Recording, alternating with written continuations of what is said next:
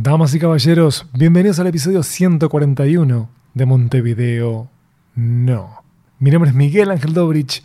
Bienvenidas y bienvenidos también a Dopcast, la casa del confort y la arbitrariedad. Los recibo con un fuerte, con un fortísimo abrazo. Estoy más que feliz de poder estar nuevamente por sus oídos. Y estar en un episodio especial, ¿eh? Porque volví a grabar cara a cara con otro ser humano. Esa entrevistada, para ser preciso, es la señora Liz Bollman. ¿Quién es ella? Es la VP de December Labs, pero lo que es aún más importante para mí es que es la cantante del color ausente, que acaba de lanzar disco. Tenemos a la primera invitada de Alemania en Montevideo No. Este episodio es presentado por Amenaza Roboto. ¿Te interesa el impacto que tiene la tecnología en la sociedad? Seguí Amenaza Roboto en arroba amenaza roboto, facebook.com barra amenaza roboto, instagram.com barra amenaza roboto y obviamente en www.amenazaroboto.com. Domo arigato, Mr. Roboto.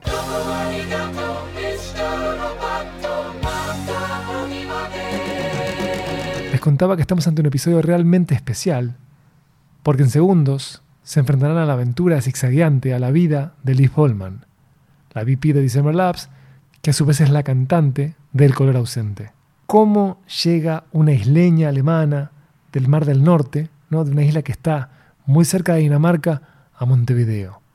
La historia de Liz es fascinante, pero a su vez creo que nos va a ayudar a hasta pensarnos mejor. Como de costumbre te invito a que nos sigas en Twitter en arroba mvdenopod, mbcortadenopod y en arroba dopcast. Estamos en Instagram, en YouTube tenemos cosas muy muy lindas y obviamente te invito a recorrer el catálogo de Montevideo No desde la web de Dopcast, que es dopcast.uy.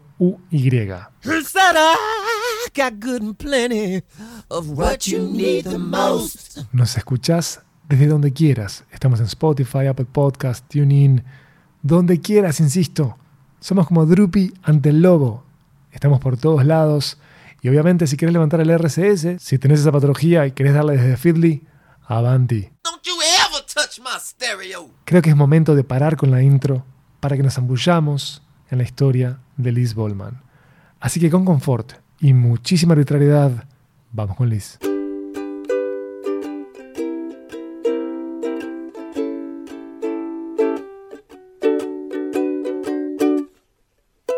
La verdad que a mí siempre me encantó vivir en una isla.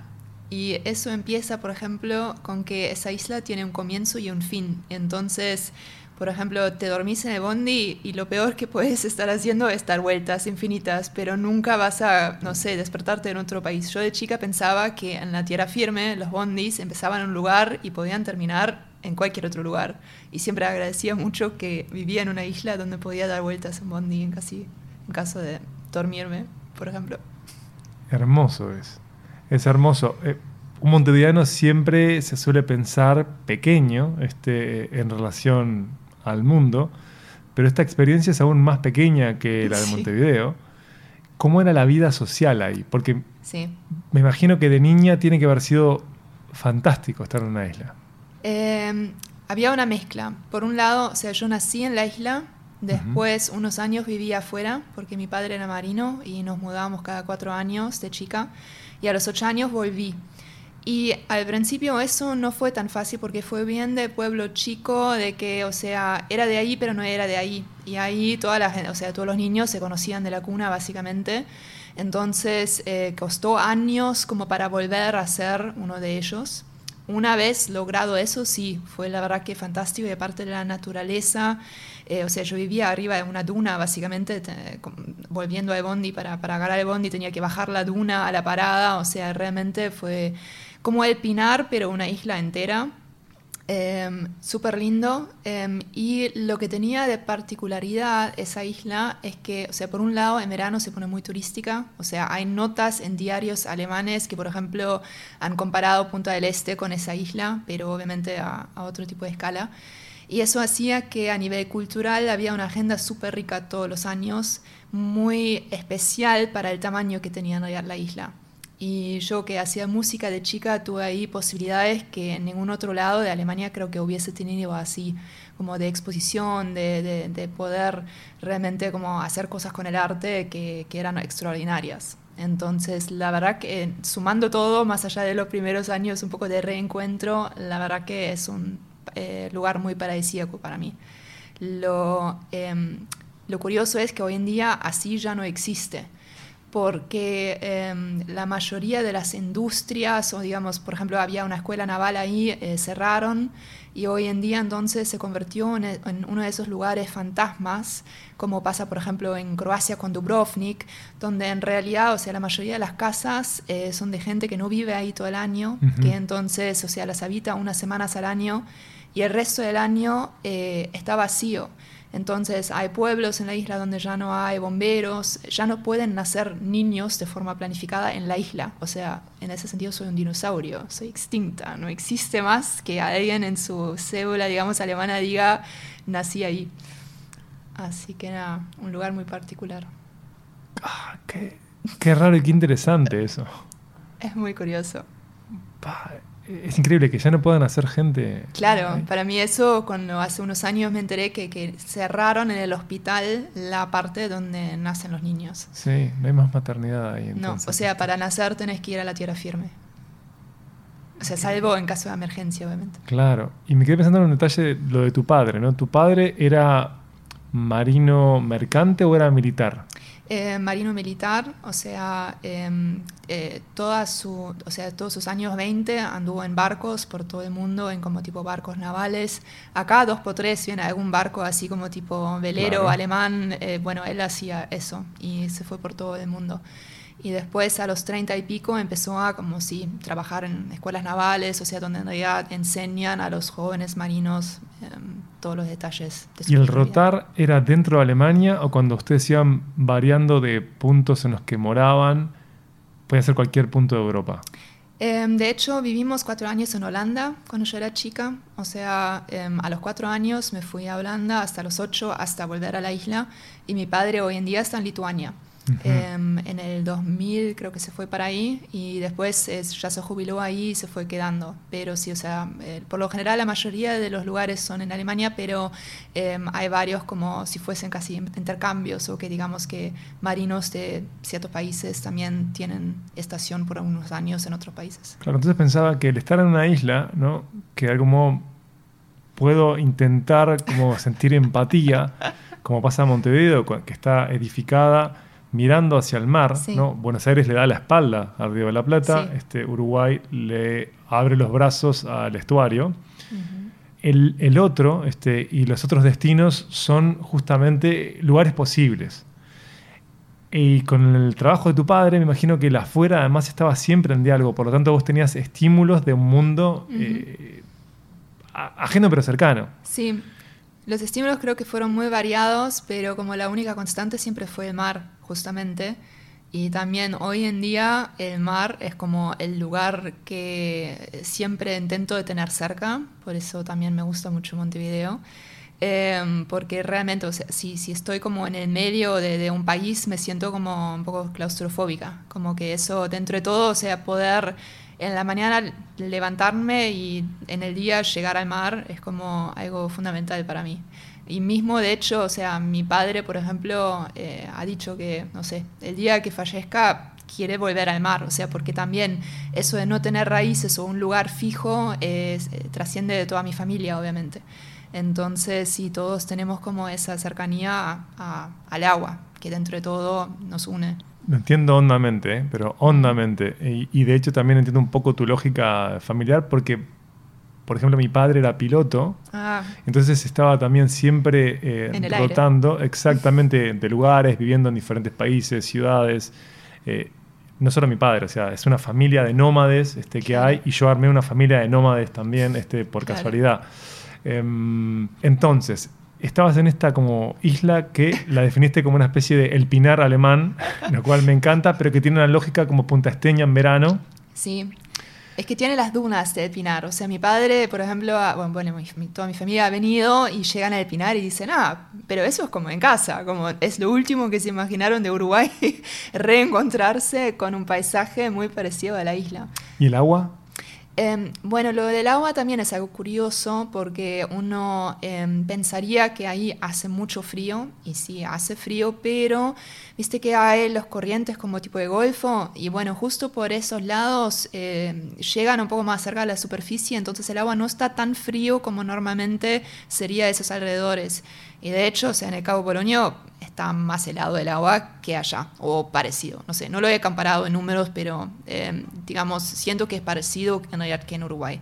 Solo que eh, si miras como el año en cuanto a temperatura, ahí nunca tenés garantía de verano. Podés llegar a tener verano con 35 grados, pero puede ser que durante tres años eh, solo sube a 28 y que el verano dure un mes. Entonces, eh, pero, pero sí tiene, pero una vez que esté lindo, tiene sus, sus eh, particularidades. Esa niñez en la isla, Sí. obviamente hay un momento que lo abandonas, este, y, y no me refiero a la obviedad de estar acá, sino que me Ujú. imagino que debes haber ido a estudiar a la universidad, al continente. Mm. ¿A dónde te mudaste? En realidad, primero eh, me fui un año a Estados Unidos durante Ajá. el liceo, a California. Eh, y luego, después de eso, los últimos dos años del liceo, mi madre se había ido de la, de la isla porque mi padre se fue a Lituania, se separaron, ella se fue a la tierra firma, eh, firme, pero igual yo seguía muy cerca de la isla. O sea, por ejemplo, las clases de guitarra seguía teniéndolas en la isla. Estaba como a dos horas en tren. Eh, pero después sí, eh, me fui a estudiar a Bonn, que antes era la capital de Alemania, antes de que se cayera el muro, eh, a estudiar economía. Y sí, la cosa es que en la isla obviamente no hay universidad y las, las universidades más cercanas son Flensburg, Hamburgo capaz, ¿no? que es como más, más conocida. Y de hecho la mayoría de la gente que, que es ahí de esas islas del norte se queda en el norte. Eh, yo ahí me, me arriesgué un poco más y me fui de nuevo a un lugar totalmente desconocido. Estados Unidos. Ya que lo dijiste quedó como si fuera una nota al pie. Estados Unidos, para mí, eh, cuando era adolescente, eh, yo me fui con un amigo cuando teníamos 14 años, eh, por dos meses, a recorrer con 14 años una parte pequeña de los Estados Unidos, ¿no? de la costa este. Estuvimos en. Washington, Nueva York, Virginia, Maryland. Fuimos a Daytona por un fetiche ahí, no sé, vamos a Daytona. Eh, Orlando, fuimos también, este, porque ya que estábamos en Daytona, vamos a conocer a, Disney. que- claro. donde estábamos basados era en Springfield, en uno de los tantos Springfield como el de los Simpsons, Simpsons. pero era en Virginia, entonces estábamos casi todo el tiempo en Washington. Sí. Em, y cuando fui, que era el año 1994, yo tengo 41 años hoy, de algún modo fue como estar en el futuro. Digamos, era estar en un gran momento artístico, eh, porque yo adoraba todo lo que estaba pasando en Seattle. Bueno, en California también había cosas que me Sí. interesaban, pero Sí, tenías desde las mejores disquerías. Eh, era, era increíble lo que pasaba. O sea, realmente increíble. Y por otro lado era limitado para mí, porque yo a los 14 años en Montevideo funcionaba como un adulto. En cambio, a los 14 años en Estados Unidos era un niño. No podía hacer casi nada solo. No, no podía estar ningún como mal hábito de manera legal. Por Eh, ejemplo, claro, sí, sí, salir sí, a bailar. eh, era complicado ir a un recital. La vida, que hoy parece como imposible, era una vida de, de mall. Si vos querías Mm. verte con otros Sí, pares, sí, sí, tenías que ir en el horario que estaba abierto un shopping. Claro. Y había maquinitas, que es algo también como raro hoy que hayan maquinitas. Pero para mí fue de algún modo como acercarme a cosas que iban a pasar después, Acá. con dos años Claro. de delay este, acá. Entonces, ¿cómo fue tu experiencia de estar un año allá? Em, creo que para empezar, ir a un país diferente así de adolescente es una de las mejores cosas que puedes hacer porque tu mente todavía no está cerrada a cómo, cómo ves el mundo. Estás todavía como chupando toda la información pero sin juzgar tanto. Lo digo porque también a los 20 y pico, de nuevo me fui a Alemania eh, y como entendí o, o viví esa diferencia de realmente a los 16, no sé, o sea, lo, lo agarras todo, como se te enriquece la mente, el cerebro, las cosas. Y para mí también Estados Unidos tenía como en ese momento esa, esa- esas cosas que uno conocía de las películas, eh, la vida aparte de high school, que es como un mundillo entero, y haber vivido eso una vez, la verdad que estuvo tremendo. O sea, eh, no lo podría comparar ni ahí con Alemania, capaz que a nivel académico, sentí que los niveles eran muy diferentes. Pero toda, toda la vida que arman alrededor de eso, está así el estacionamiento de atrás y, adelante, y en uno están los deportistas, y atrás está la gente de actuación y música, y es, es todo así tal cual, y eso que yo estaba en un pueblito también, o sea, en ninguna eh, ciudad grande, pero fue realmente así. Eh, pero también lo que decías recién, o sea, yo, bueno, en esa isla, eh, más allá de que tenía comienzo y fin, eh, también, o sea, tenía una vida ya muy independiente. Y ahí volví a un núcleo familiar, aparte una familia bastante cristiana, con eh, limitaciones que, no sé, jamás había vivido. Entonces, nada, creo que en ese sentido me enseñó también a, realmente adaptarme a, una realidad muy diferente a la que, estaba acostumbrado. Mm. ¿Qué tema? ¿Te, te a la iglesia? Bueno, eh, al principio sí, hasta que eh, me negué de seguir yendo a la iglesia, porque era el tipo de iglesia donde la gente iba para adelante y se caía porque, eh, no sé, el santo los había tocado imaginariamente y me daba mucho Claro. miedo, sentía que estaba en una secta, no entendía nada. Claro. Mismo, o sea, yo era protestante desde Alemania, pero no de forma eh, muy activa, digamos. Y mismo yo escribía a mi iglesia en Alemania y preguntaba, o sea, ¿eso es normal? ¿Eso? ¿Dónde estoy? Y me ¿Qué te dijeron, bueno, son corrientes, son bautistas, no es una secta, o sea, no tengas miedo, pero sí por parte de la organización con la cual hice ese intercambio, consulté luego y me dijeron, no te pueden obligar de ir a la iglesia, entonces yo dije a la familia, no quiero ir más a esa iglesia. Eh, lo que sí, por otro lado, significó un quiebre un poco con, por lo menos, la madre, por ejemplo, de la, de la, de la familia, porque ella eh, me aceptó a su familia como una creyente en los papeles, eh, pero no era tan creyente como, como ellos imaginaban. Y, y sí, fue, eso fue, digamos, de los momentos creo que más difíciles que viví en ese año. Mirá. A mí me impresiona mucho el vínculo que tiene con lo místico de los Estados Unidos. Qué país creyente que es, ¿no? Sí, sí, Tiene sí, aspectos que son increíblemente inocentes. Este, es un país para mí fascinante, es, Mm. es muchos países en uno. Es totalmente no fascinante. es un país. Pero la- hay una constante mística de punta a punta, ¿no? Del norte a Mm. sur, del este al oeste. Es, eh, es raro, este, bueno, además vos siendo protestante alemana, hay una cuestión como mucho más racional. Sí, sí, sí. eh, y en mi caso, eh, siendo a pesar de, de familia católica, pero yo soy agnóstico, o sea, yo de niño era ateo. Mm. eh, me resultó hacia mi adolescencia irracional ser ateo y Mm. me la planteé como una pregunta de corte filosófico que digamos que me interesa en ese plano. No, Sí, sí, sí. no me interesa encontrar una verdad eh, honda este, y mística. Este, no, me parece que no cambia nada. Este, afortunados quienes creen. No estoy como poniéndome en una posición superior, sino Totalmente. quienes creen, afortunados. Así que estuviste en Estados Unidos, me contabas que eso te dejó como abierta a toda clase de experiencias que fue diferente a cuando volviste a migrar. Pero cuando vos, quiero, quiero ir de vuelta, al, cuando te fuiste a estudiar Alemania, economía, Sí, que primero es por qué diablos economía, sí. Todo esto te hizo sentir como sapo de otro pozo, es decir, que tú, em, como vos entendías lo que es ser alemán, era diferente a como lo entendían los demás, que también yo sé que es como muy diferente Alemania entre sí. Em, digámoslo así, o sea, ya veniendo del norte, no sos lo que típicamente se entiende como alemán. O sea, lo que en el mundo se entiende como alemán es Bavaria, es Oktoberfest, es cerveza, es salchicha y todo eso, Claro. y el norte es más bien escandinavo. O sea, Claro. de hecho, eh, si hubiese nacido en otra época, hubiese sido danesa. Entonces, eh, creo que por ese lado, a veces cuando la gente también me pregunta, bueno, ¿y comida típica alemana? Yo digo, lo que para mí es típico no es capaz que típico alemán si vas a un restaurante en el exterior que dice eso, comida alemana, por ejemplo. Eh, en cuanto a por qué economía, en realidad fue un poco por descarte. Eh, Como co- todas las grandes decisiones. Sí, exactamente. No, no, no es, eh, sí, no, no es capaz que lo de que estoy en ese sentido más orgullosa, porque en realidad es una decisión grande para tomar, ¿no? Que, que estudiar. Pero yo estaba pensando más en cuál, en qué cosas quería hacer o qué cosas no quería hacer. O sea, yo quería poder trabajar en cualquier lado del mundo. No quería hacer una carrera que me limitara a un país o un continente o algo así. Entonces, o sea, cualquier tipo de cosa que tuviese que ver con Alemania puntualmente o con el sistema, no sé, educativo o cualquier tipo de cosa, o sea, me iba a limitar demasiado. Por otro lado, eh, quería, y economía dentro de todo, o sea, era algo como muy mundial.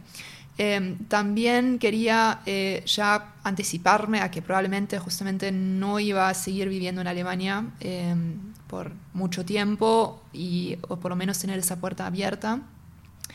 Eh, también quería tener posibilidades de crecimiento, o sea, siempre fui una persona muy ambiciosa y no quería tener techos, o sea, más allá de que luego iba a elegir cuáles iban a ser mis techos, no quería, o sea, o digamos, o dónde me iba a quedar, eh, no quería tener techos de una o definidas por, otro- por otros lados.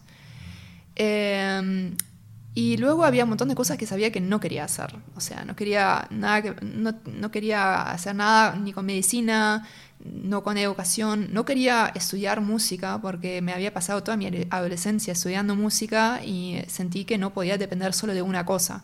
Tampoco quería depender de algo físico, no quería, eh, no sé, como que algo dependiera de, de alguna función en mi cuerpo. Siempre como muy... eh, digamos, pesimista en ese sentido, si, si me pasa mañana algo, no sé, en los brazos y, y, no sé, hago, estoy haciendo, solo viviendo la música y no puedo ejercer eso, nada. Economía me pareció como una, una opción muy buena en ese sentido.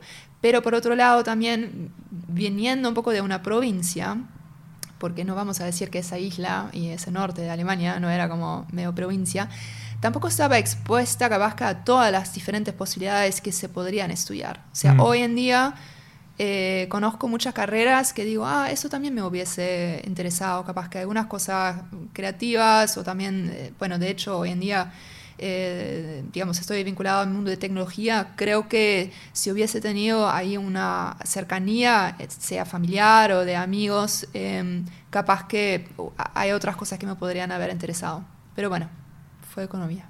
Me encantó igual que pesara la neurosis en todo esto, porque uno no suele asociar al alemán como neurótico, es al revés, como son prácticos, no hay neurosis, el alemán no es neurótico, eso es cosa Hola, de acá neoyorquino, pero no, ahí está, tengo a una persona con terrible neurosis y yo como hermano neurótico lo celebro, digo, bueno, qué fortuna que tengamos eso en común, cada vez más cosas en común vamos encontrando acá. Tremendo. Este, ¿Y cómo sigue esta historia? Porque vos de la economía después te vinculás con el marketing, ¿no es cierto?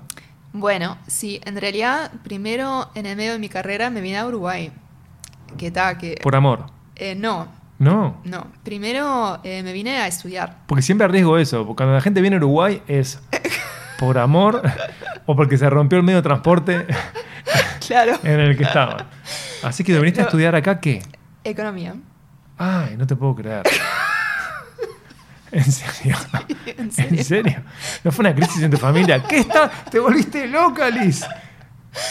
No, o sea, em, yo en realidad Mm. cuando empecé a estudiar economía, Sí. siendo muy práctica, eh, toda la universidad donde fui, a Bonn, más allá de que es una hermosa ciudad, la elegí porque tenía un intercambio oficial con California, porque yo estaba convencida que iba a volver a California. Eh, y de hecho tenía un intercambio con Berkeley que era muy bueno, pero también luego me di cuenta que no era tan buena tampoco en economía como para estar entre los primeros tres de 500 personas, como para ganarme esa beca. Ujú.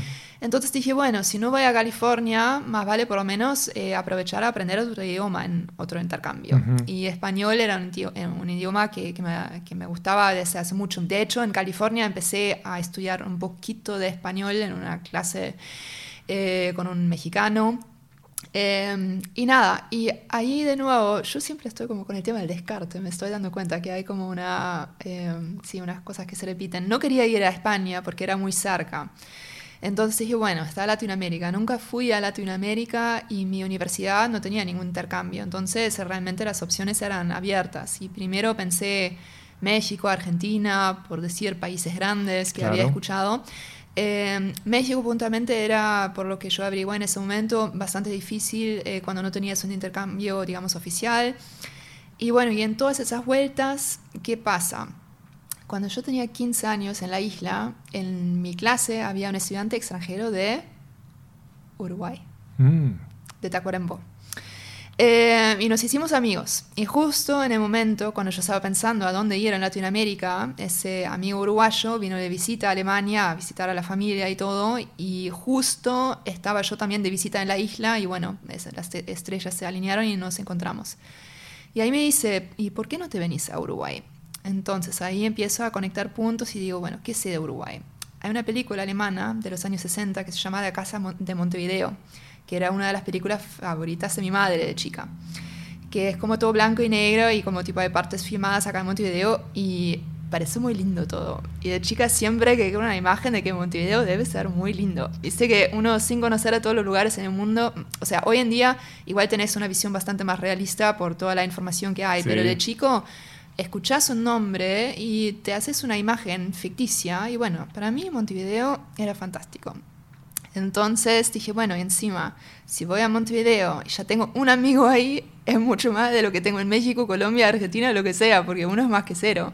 Por supuesto. Claro. Llegas ganando. Claro, exacto, venía ganando. Eh, por otro lado, en ese momento también tenía un novio alemán que quería pasar un semestre en Argentina. Empecé a mirar el mapa y también me pareció fantástico. Él podía ir a Argentina, a Buenos Aires, yo acá, nos podíamos ver una vez al mes, no íbamos a tener tanta Claro, distancia. ferry de distancia. Claro, o sea, aéreo. todo, Mm. todo... Perfecto.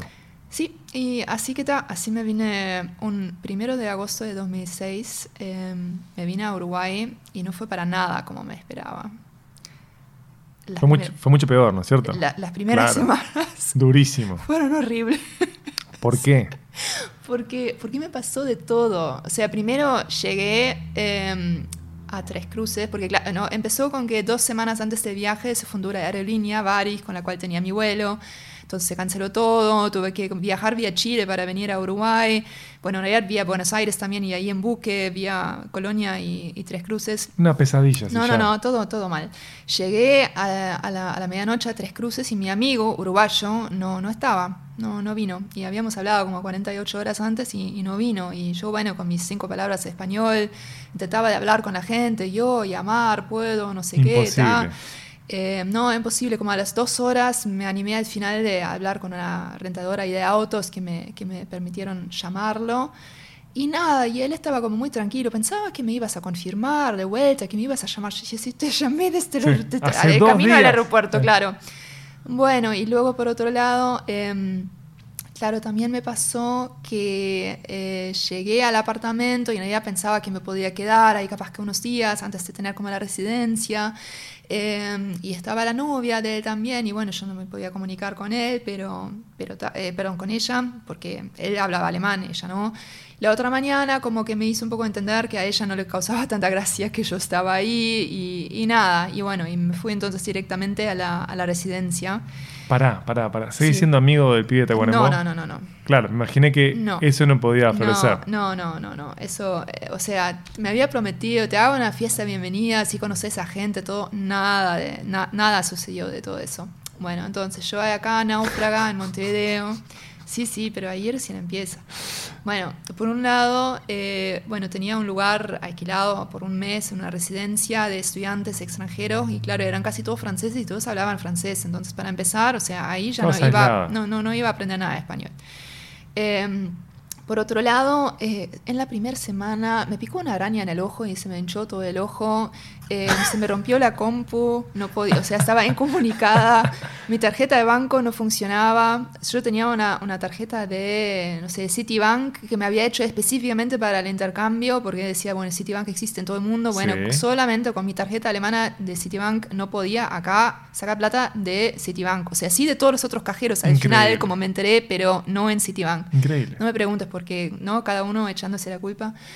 Así que me acuerdo puntualmente de, una, de un viaje en Bondi, eh, al- a, las dos semanas de estar acá hablando con mi madre que me llamó y yo dije, bueno, yo voy a, voy a, voy a pasarla bien ese semestre, voy a hacer todo lo mejor.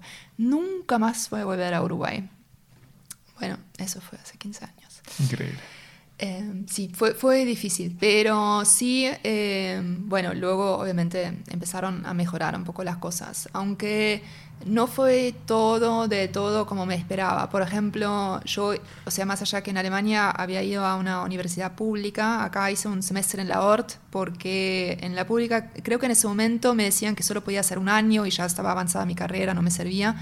Y por otro lado dije, bueno, ta, capaz que medio año en una universidad privada me miman un poco más porque vengo de muy lejos y necesito como que alguien me agarre en la mano. No fue así. Eh, sí, pero claro, yo no sabía de todo cómo era acá el tema del sistema, por ejemplo, que claro, o sea, tenía o clases en la mañana o en la noche.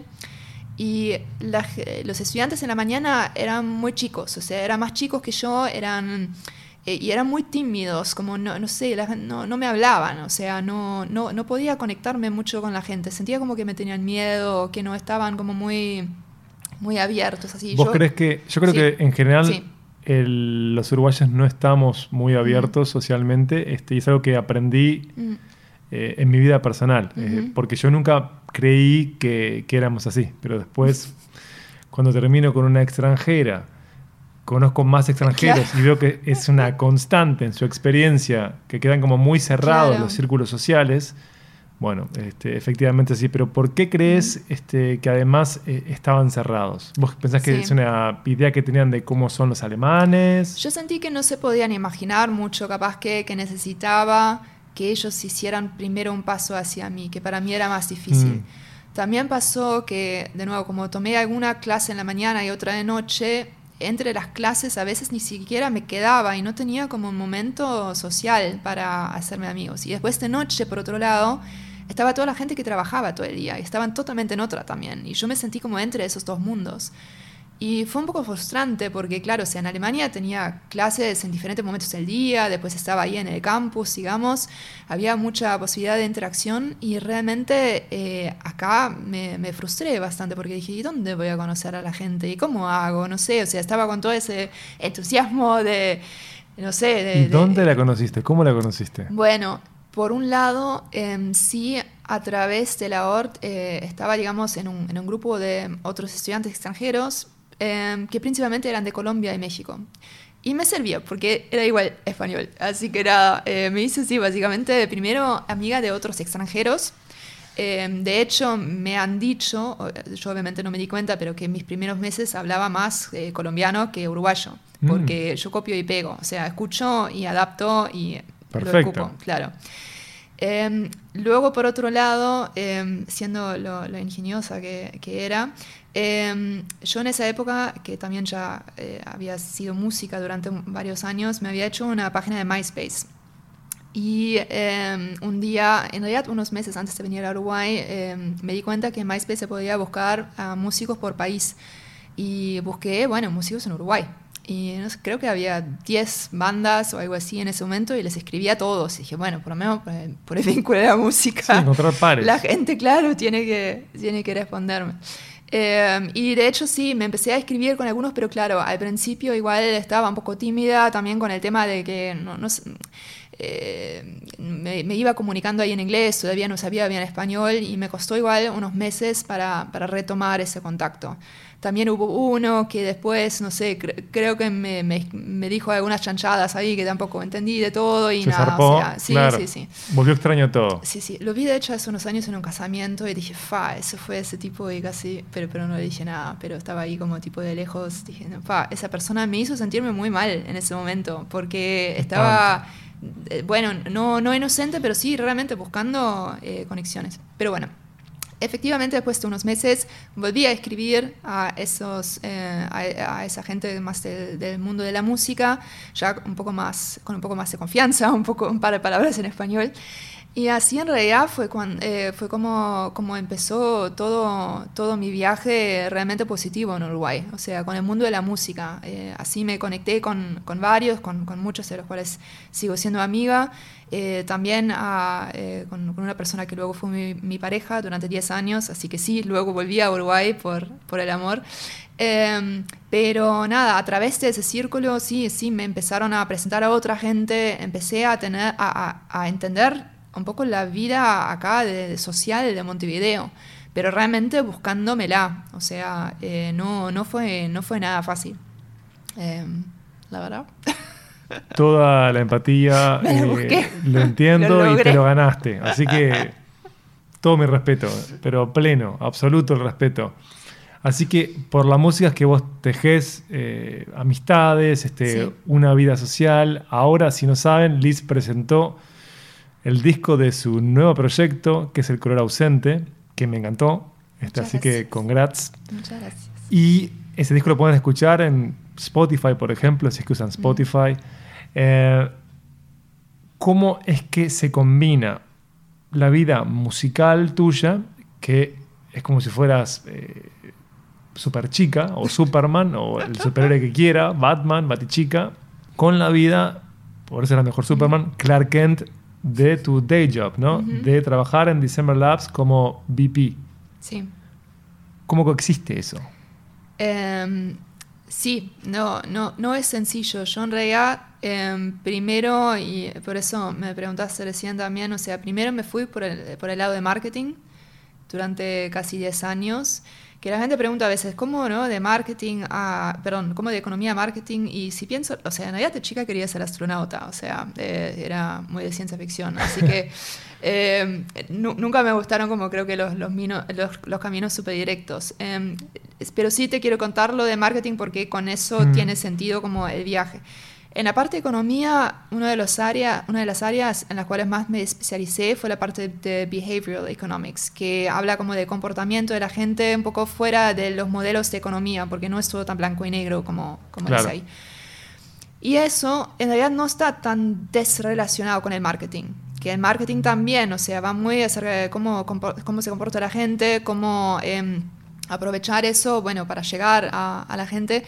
Y tuve una suerte para mí, porque realmente estuvo fantástico eso. Cuando yo, o sea, después de terminar mi carrera en Alemania, volví a Uruguay, em, encontré trabajo acá en una agencia de marketing digital que principalmente trabajaba para el mundo de la música.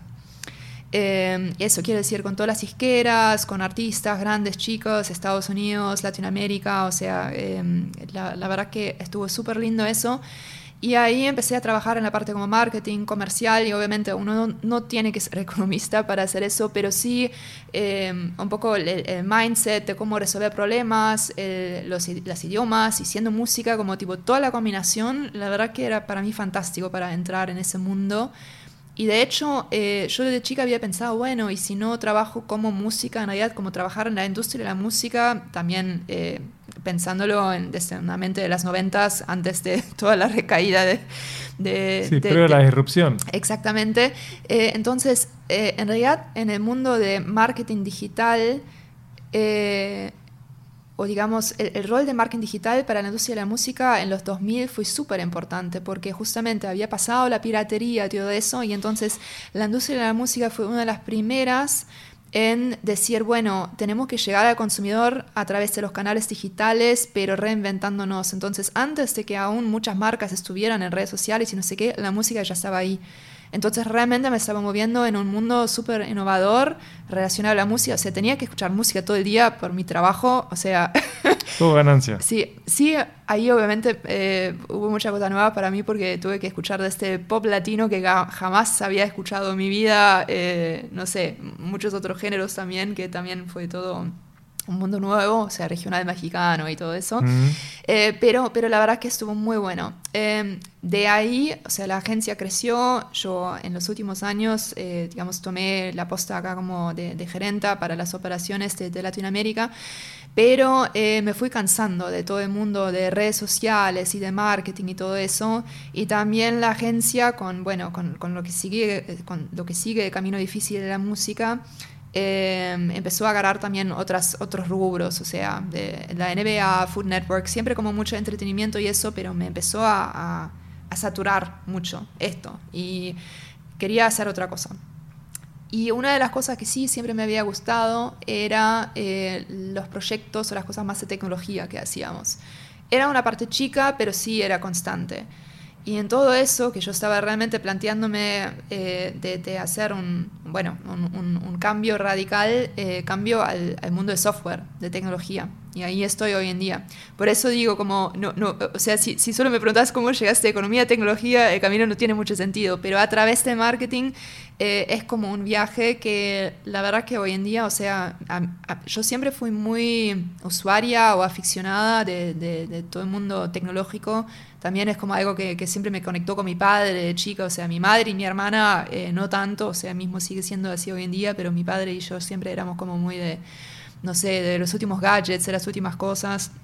Y, em, y bueno, y la verdad que eh, hay una realidad que la industria de tecnología acá en Uruguay hoy en día em, realmente te permite em, trabajar en un ambiente que no es muy común. O sea, en cuanto a una, como una palabra ahí que me gusta del inglés es como el abundance, como eh, que, no, que no te estás no, no tenés que estar luchando por tu vida todos los días. Es realmente una industria em, donde hay más necesidad de talento de lo que haya, o sea, entonces el ambiente realmente es muy bueno.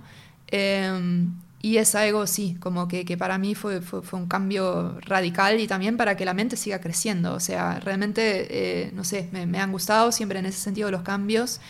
Y también tiene una parte creativa, eh, digamos, ¿no? O sea, pensar en proyectos, en cómo armas, eh, er- digamos, productos de tecnología.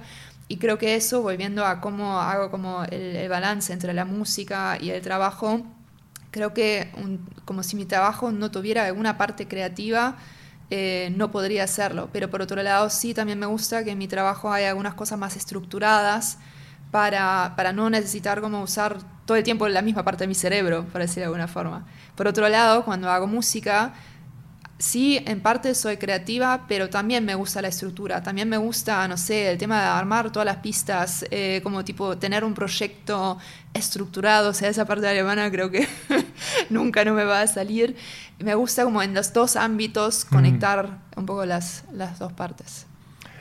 Y el pensar en la noción de producto, Ujú. ¿lo tenés presente cuando trabajás eh, en el color ausente?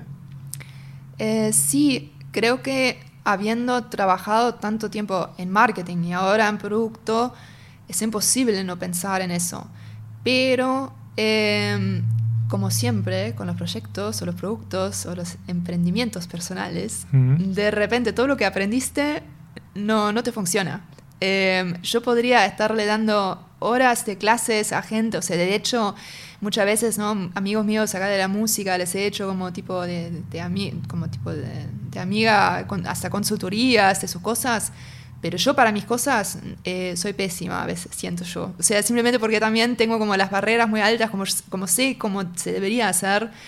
Eh, no, y por otro lado, eh, me sigue pasando el tema como de la sa- saturación digital y todo eso, porque hoy en día la verdad que el producto principalmente es digital, o sea, se escucha digitalmente, se ve, se consume, se sigue digitalmente.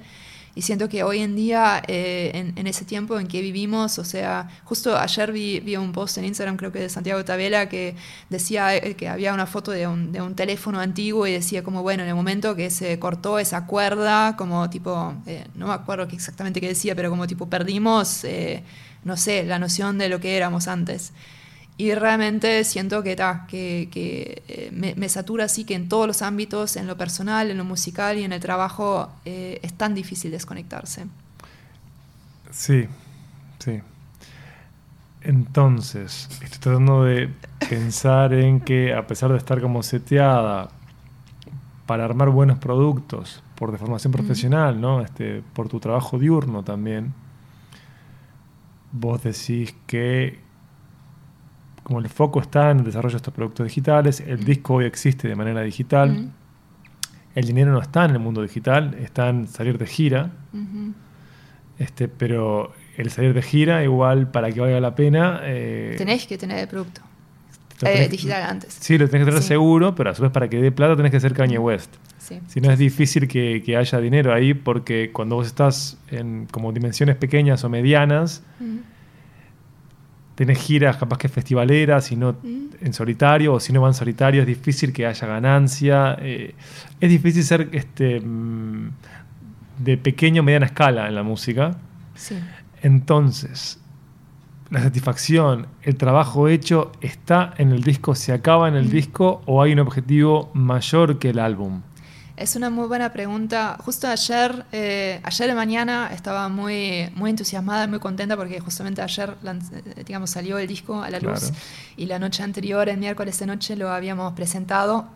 Eh, y ayer de mañana la primera llamada que tuve en el día fue con un cliente y yo estaba todo sonriente, me dice, bueno, ¿qué te pasa? Y digo, bueno, te cuento, ayer lancé mi disco y todo y me dice... Qué raro que se siguen lanzando discos y no es como, ¿no? Hoy en día más lo de la canción y ahí yo dije, bueno, mira, Claro, el problema es, o sea, hoy en día como músico, como vos decías recién, o sea, si vos querés moverte, por ejemplo, hacer cualquier tipo de show, cualquier tipo de festival, cualquier tipo de espacio, necesitas tener el disco, porque si vos solo venís y decís, mira, acá tengo tres canciones sueltas, cinco canciones sueltas, eh, lo necesitas igual como carta de presentación. Y justo ayer, hablándolo con, con, con, eh, esa persona, eh, empecé a racionalizar y le dije, no, y además siento como que casi representa un tipo de seriedad. O sea, antes de, yo puedo tocar media hora porque yo hice ese proyecto, que es un conjunto de canciones porque sí, por otro lado es cierto, todos consumimos canciones sueltas, armamos playlists con una canción de un artista, otro de otro, y para, qué ese artista, si solo escuchamos una canción, a veces tendría que hacer un disco entero. Pero igual sin el disco, eh, uno o más, em, no, no existís. Y a nosotros nos pasó, o sea, esa banda, eh, Color Ausente, en realidad em, tiene más trayectoria antes de que yo me eh, uniera, pero sí creo que eh, como hoy en día existe, o sea, fue como lo armamos en el 2018. Y tocábamos bastante acá en la escena como independiente, uruguaya y todo eso. Intentamos de movernos bastante, pero realmente siempre fue eso como el freno. O sea, ah, bueno, avísanos cuando tenés el disco. Como que sin eso eh, no, no, no, no podías presentarte a ciertas cosas.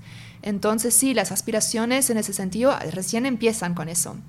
Pero sí hay una particularidad y por eso también te, eh, te, cuento nomás un poco cómo, cómo, fue la experiencia el otro día de presentar el disco, porque la mayoría de las bandas cuando presentan el disco lo tocan.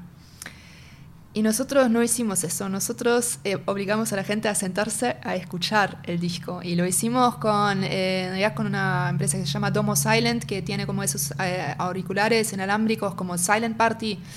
Entonces, eh, y después, bueno, hicimos visuales con, con Cabe Trust, una genia ahí. Queríamos justamente hacer como un viaje audiovisual, pero enfocado en la escucha, porque el disco, luego como suena en vivo, va a sonar diferente. Eh, pero queríamos celebrar ese momento como un milestone también, ¿no? Como, Y hablando por eso también un poco de dónde estamos o a dónde ir, decir, bueno, eso es algo que suena así, está bueno que se escuche así. Y fue sorprendiendo como toda la gente que fue dijo, fa, es cierto, como tipo nunca pienso en eso cuando hay un lanzamiento de disco, siempre es como, bueno, se toca o tal, pero eso de sentarse y decir, vamos a escucharlo. y además colectivamente, que es algo que se perdió. Exacto, colectivamente, concentradamente, como sumergiéndose en eso. Y aparte el disco em, es, es, muy para eso. O sea, hay otros discos de otros artistas que capaz que son más para escuchar de forma suelta, o en la fiesta, o bailar, o cualquier tipo de cosa. Em, pero nada, la verdad que en ese sentido también ese proyecto em, personal me ha hecho como a veces a replantearme algunas cosas, ¿no? Porque cada cosa que haces la pensás, ¿por qué lo hago así? ¿Cómo lo hacen otros? ¿Qué me gusta adaptar de eso? ¿Qué quiero hacer diferente?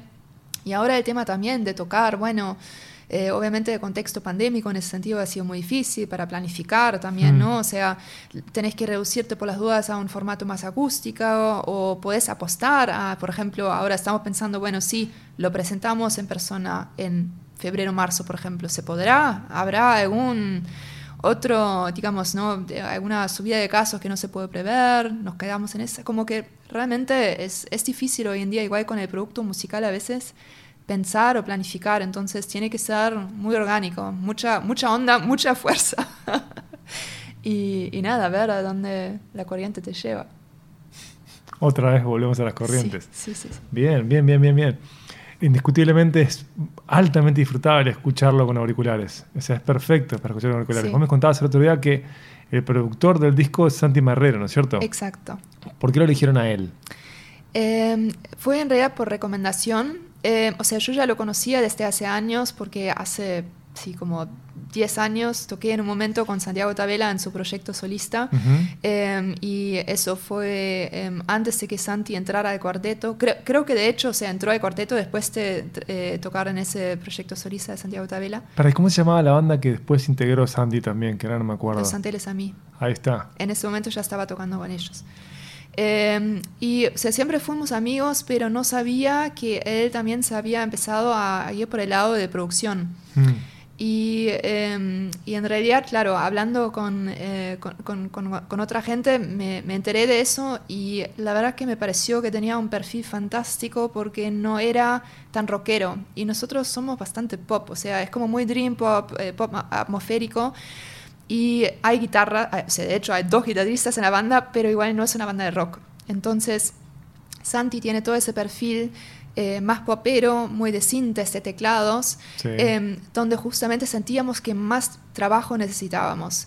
Y por otro lado también alguien que capaz que tiene sí algo de experiencia en producción ya, porque ha trabajado con Enemy, con, eh, con Luis Angelero, con, con algunos otros artistas, pero que tampoco ya esté capaz que cansado después de 10 años de todos esos músicos locos, como lo agarramos con la mente y las ganas bastante frescos. Así como no- Ujú. nos pareció un buen momento para, para aprender todos juntos.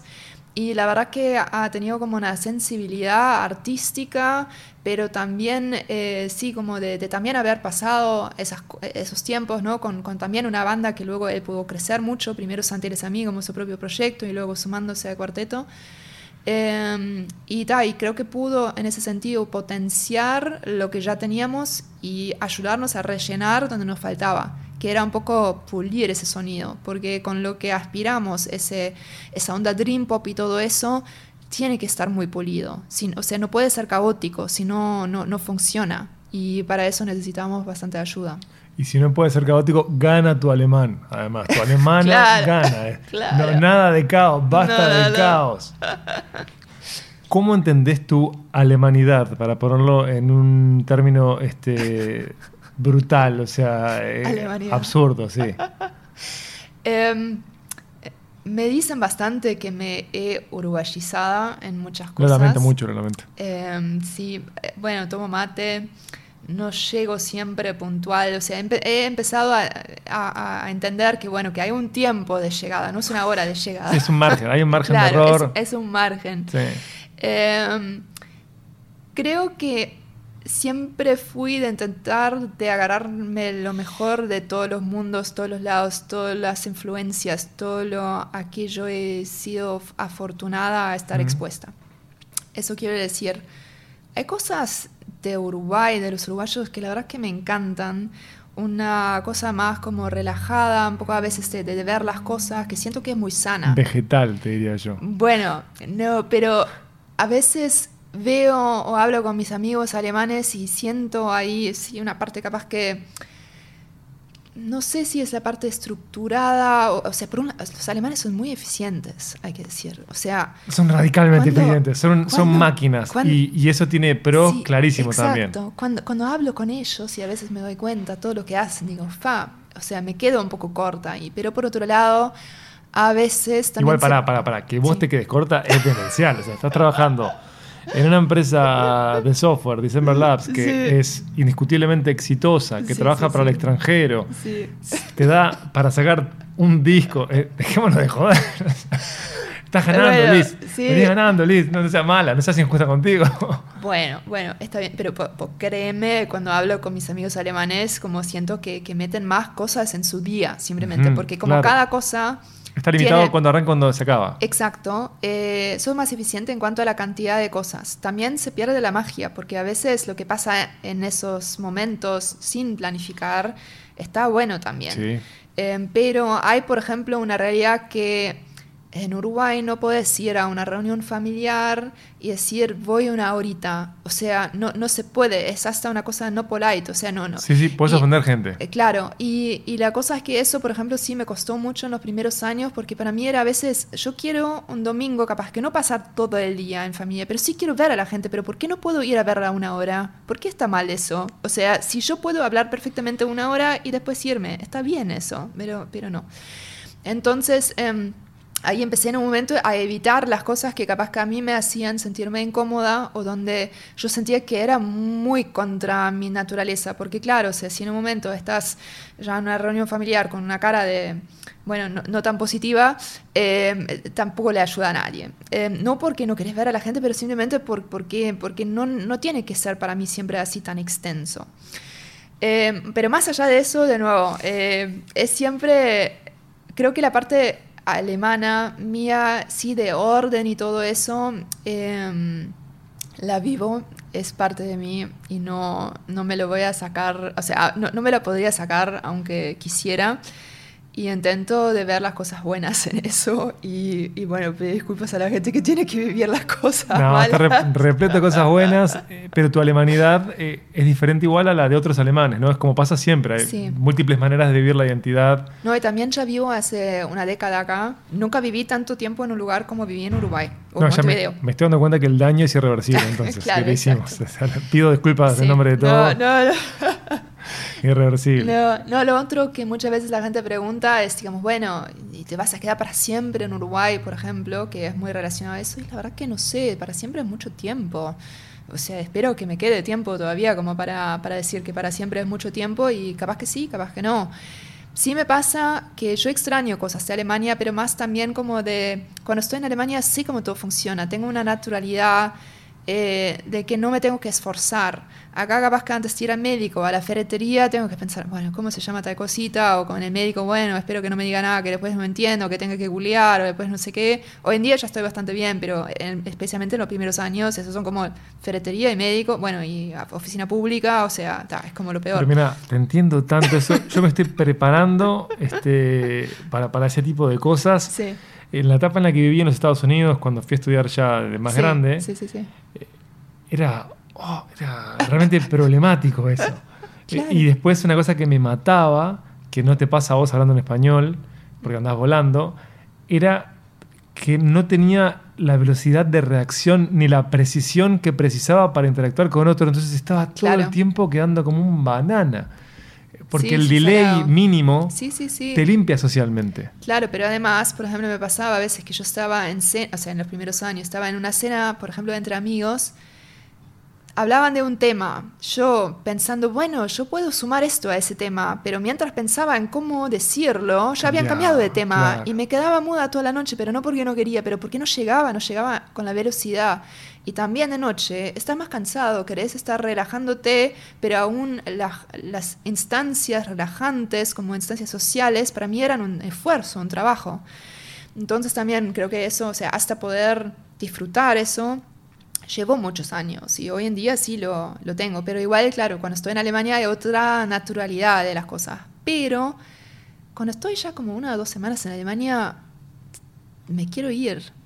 Y no sé bien por qué es eso. Hay una palabra en alemán que se llama Fernweh, que es como el anhelo de lo que está lejos. Em, Igual es increíble lo de ustedes, ¿eh? tienen palabras para todo. Es increíble, es una riqueza, es una precisión de, de todo. No, existe esta expresión. Pará. Pero es como que definieron todo el sí, cosmos. Sí, sí, sí, sí.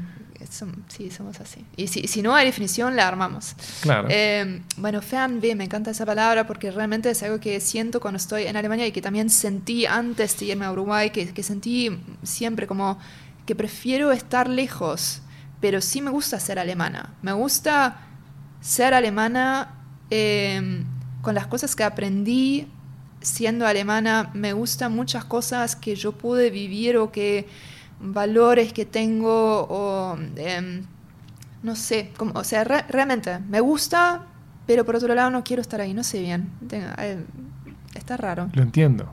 Te juro que te entiendo. ¿Sí? Sí, sí, te entiendo. ¿Estás seguro? Sí, sí, te juro que lo entiendo. No quiero estar acá y estoy acá. Sí, Este, sí. Lo entiendo. Sí. Che, y me intriga, ¿en qué idioma estás soñando? Creo que en español, eh, a veces me lo pregunto también, eh, porque no, no, no estoy siempre consciente de eso, pero me pasa, por ejemplo, o sea, una muestra para mí que probablemente en español es que, por ejemplo, me pasó hace unos años, estaba de visita en Alemania y mi madre, bueno, que es divina, me trae un chocolate caliente a la cama, como hacía cuando era chica. Bueno, no, era- no lo hacía solo cuando era chica, me, me lo hizo toda mi vida. Me, mimo. me despierta con un chocolate Sí. Y yo en español le digo, no, un ratito más, un ratito más. O sea, como lo primero que digo en el día es en español. Y eso es como la continuación, me parece, de- del sueño. Pero, eh, pero no, no, lo, no lo podría jurar. Capaz que sueño en alemán también. O capaz que en inglés. Tu día es en inglés lo que pasa. Vos cuando Bueno. trabajas en Summer Labs es todo el tiempo en inglés, ¿no es cierto? Claro, claro, todo el día, o sea, sí, la comunicación con el equipo interno es español, eh, pero luego todos los clientes, toda la parte como más de trabajo en sí, sí es en inglés. Luego los fines de semana hablo con familia o amigos en alemán. Eh, bueno, tengo un poco de holandés también por ahí todavía, de cuando era chica. La verdad que sí, estoy como con un quilombo en la cabeza. Claro, va- vas cambiando el switch. Sí, sí, sí, Vas cambiando el switch. Este, Me pasa que, en bueno, ahora por ejemplo tenemos un cliente de Suiza y jamás tuve conversaciones eh, laborales en alemán.